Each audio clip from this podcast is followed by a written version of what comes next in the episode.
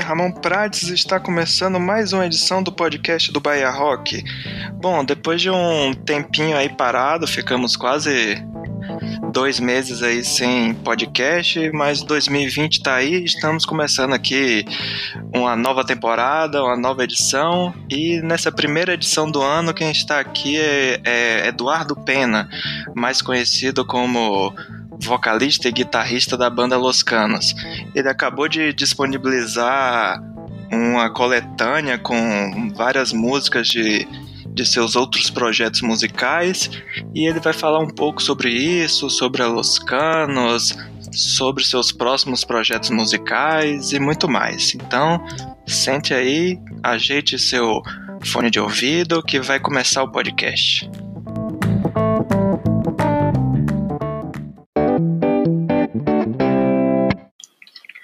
Bom, vamos para a primeira pergunta. É, você acabou de disponibilizar no serviço de streaming um disco solo chamado 94. Fale um pouquinho sobre ele. Então, esse disco aí, o 94, na verdade é um meio que uma coletânea de um monte de música que eu tenho que eu tinha gravado e lançado com um projeto diferente. Eu juntava uma galera para fazer um som, aí gravava umas músicas e depois não ia para frente, ia fazer isso de novo. E aí quando eu vi, eu tinha um monte de música disponibilizada na internet, mas cada uma com um nome de projeto diferente. Aí eu juntei todas e botei Eduardo Pena só para ficar mais fácil de achar. E botei lá no, nas, no Spotify, né? No, no sistema de nas plataformas de streaming para era isso é tipo uma coletânea de várias coisas que eu já tinha gravado para ficar mais fácil de achar não tem música nova. Até me empolguei depois que fiz a, a, a essa coletâneazinha de, de ver se gravam as coisas novas para botar lá junto com essas. Mas é isso a ideia é essa Olha, então quer dizer que podem aparecer novas gravações aí. Vamos aguardar novidades sobre isso. Vamos falar um pouco agora sobre a Los Canos. Como foram as gravações do disco Volta? É, você está morando em Brasília, o resto da banda estava em Salvador. Como foi que funcionou essa dinâmica? Sobre o disco da Los Canos, que a gente lançou esse ano, eu estando aqui em Brasília, na verdade é a gente aproveitou a facilidade de conseguir fazer as coisas com a tecnologia que cada dia é mais fácil de gravar. Então a gente se reuniu em Salvador algumas vezes, alguma, algumas poucas vezes, mas só para definir o formato e o arranjo das músicas. E aí depois que a gente já tinha definido o formato e o arranjo, a gente foi gravando do jeito que uma coisa de cada vez, né? E quando as gravações aconteciam aí em Salvador eu estava aqui em Brasília, aí quem estava em Salvador gravou as coisas aí no estúdio Ruído Rosa de Fabiana. E eu aqui em Brasília gravei minhas partes aqui, das guitarras e as vozes eu gravei aqui. E a gente lançou, lançou pela Laja. E um pouco antes do lançamento desse disco a gente tinha feito um show, né, depois de muitos anos e agora a gente está aí. Na verdade, a maior dificuldade de eu estar tá em Brasília não é nem a gravação do disco, é justamente se reunir para ensaiar e fazer um show de lançamento, que até agora a gente não conseguiu, mas que está nos planos. Por coincidência, Gil, o baixista, acabou vindo aqui para Brasília também. E agora a gente está aí tentando organizar a logística para fazer um show e para já lançar outro disco, começar a gravar outro disco também. Acaba que grande diversão é, é, gravar mesmo, fazer uma coisa de cada vez, vendo o que dá e aproveitando o processo. Então foi massa gravar esse disco. Vamos ver o que vem pela frente aí. Só uma pequena observação que essa entrevista com o Eduardo foi ele gravou as respostas dele em 2019. Então quando ele falou que é, o disco foi lançado esse ano, então lembre que foi em 2019. E a gente aqui do Bahia Rock que atrasou e só está publicando essa entrevista em, em 2020. Mas aí, bom saber que pode ser que agora em 2020 tenhamos mais novidades da Los Canos, novas músicas, e quem sabe esse show aí se torna realidade. Mas continuando falando sobre a Los Canos, é, conte qual, qual, o que, que você achou da repercussão da, em torno desse lançamento do, do disco. Eu acho que sobre a repercussão foi bem dentro do que a gente imaginava mesmo. O pessoal que já gostava da banda acabou curtindo, né? É, com certa nostalgia, apesar de a gente ter feito um som assim, bem desvinculado com o que a gente fazia, assim, sem nenhuma obrigação de fazer o que a gente fazia 10 anos atrás, mas acabou que a cara é a nossa cara mesmo, não tem pra onde fugir mesmo, sem nenhum compromisso de manter o padrão do que era antes, acaba ficando parecido. Acho que a repercussão foi bem nessa linha aí. Algumas pessoas novas curtiram, mas no geral é quem já curtia a banda teve a chance de relembrar, ouvir umas coisas novas. Foi massa. Continuando com a pauta Los Canos, é, quais foram para você os shows mais marcantes da, na, na carreira da Los Canos?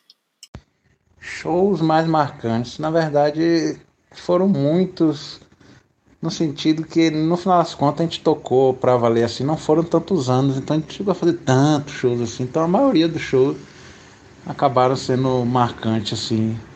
Mas tem uns que ficam mais na cabeça, né? Eu lembro basicamente todos que a gente fez com Autoramas foi massa demais, porque era uma banda que a gente era fã e a gente fez muito show com eles e era sempre muito, muito divertido.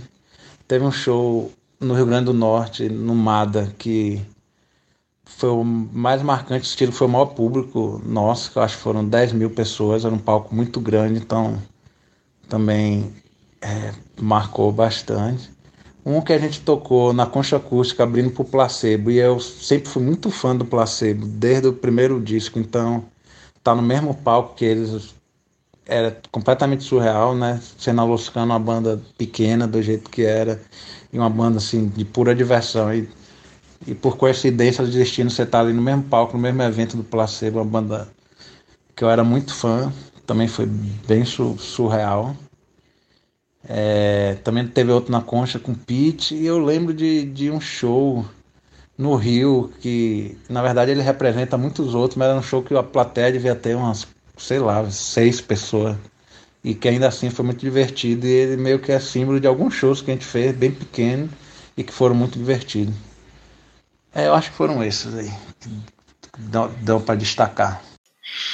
Já que você falou aí sobre os shows mais marcantes da Los Canos, Aproveite e explique para a gente como foi a sua saída da banda logo após a gravação do, do primeiro disco, que aconteceu que André da Maria Bacana entrou no seu lugar e como surgiu a ideia de reunir a banda novamente para gravar um disco.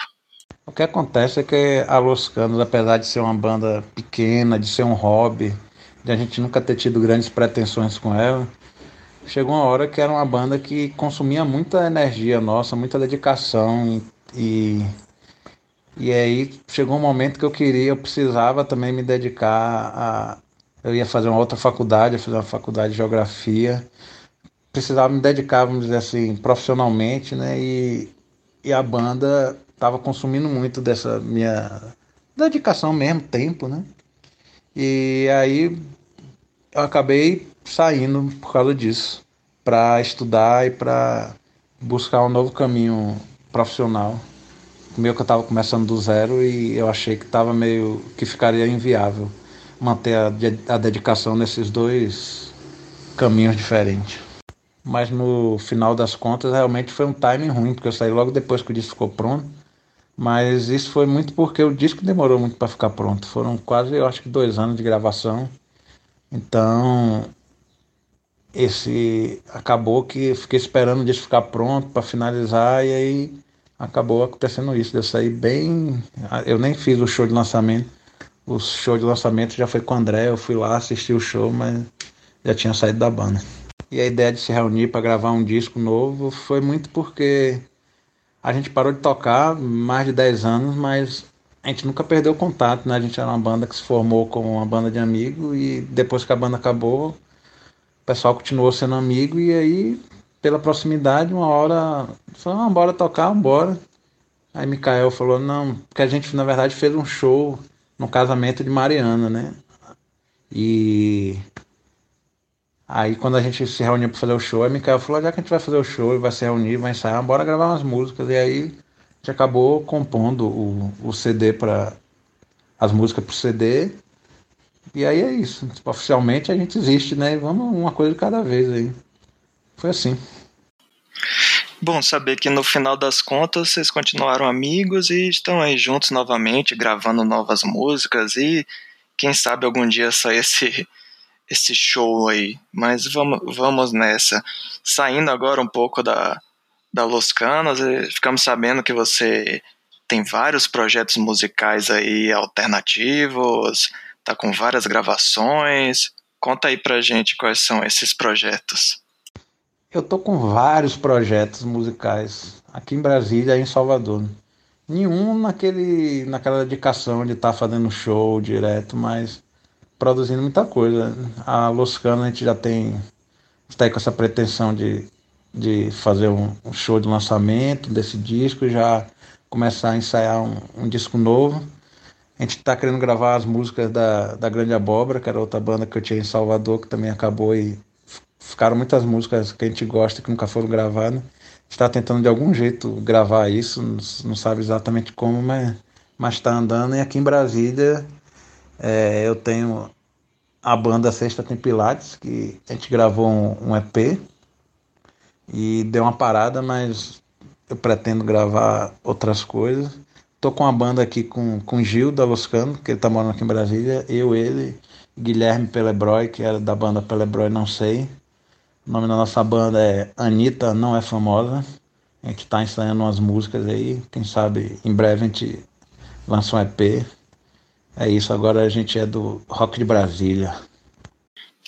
Sexta tem Pilates, Anitta não é famosa. Bons nomes de banda esse aí.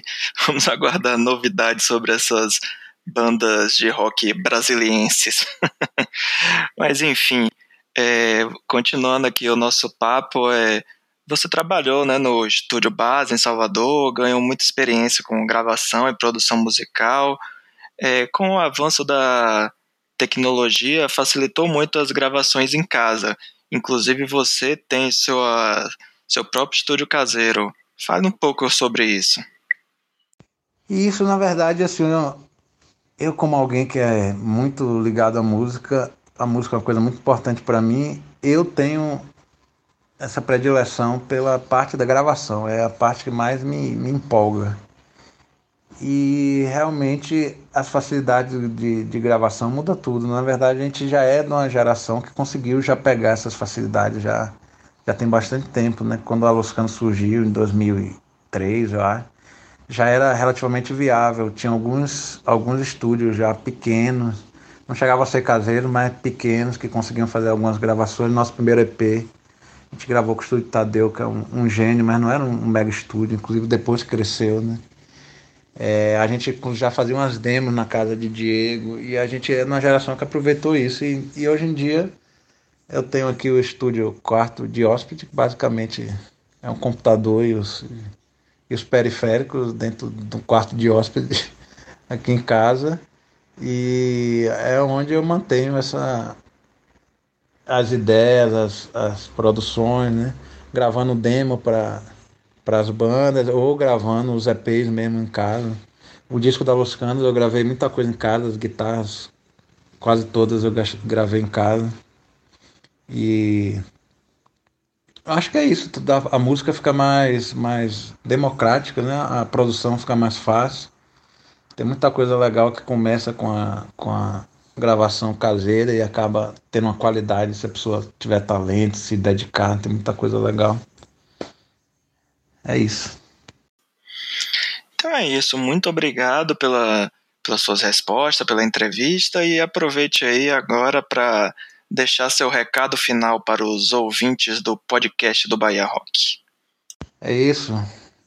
Valeu demais, Bahia Rock, né? Que é engraçado que vocês voltaram mais ou menos quando a Loscano voltou, né?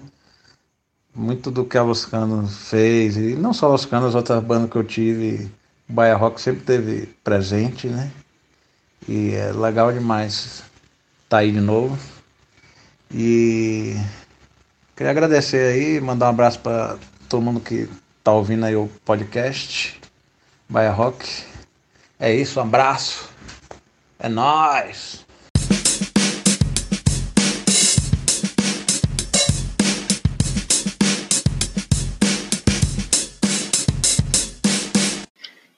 Bom, então é isso. Chegamos ao final de mais uma edição do podcast do Bahia Rock. Agradecer mais uma vez a Eduardo Pena pela entrevista. Espero que vocês tenham gostado. É, no post deixei todos os links para você ouvir o disco da Los Canos, o disco do Sexta Tem Pilates, o disco 94 com as músicas soltas aí, o projeto solo de Eduardo. E é isso. É, vamos tentar não é, demorar tanto entre as edições, já não vamos ficar dois meses parados, eu assim espero. Vamos tentar aí manter pautas com, com alguma frequência. Então é isso, continue acessando o baiarock.com.br. Não esqueça de, se você tem uma banda, de cadastrar sua banda lá no site, de cadastrar os shows na, na agenda. Qualquer coisa, entre em contato pelo e-mail baiarock.com.br e nas redes sociais no Twitter é arroba baiarock e no Facebook e no Instagram é site Bahia Rock. Então é isso, galera. Até a próxima edição. Até mais.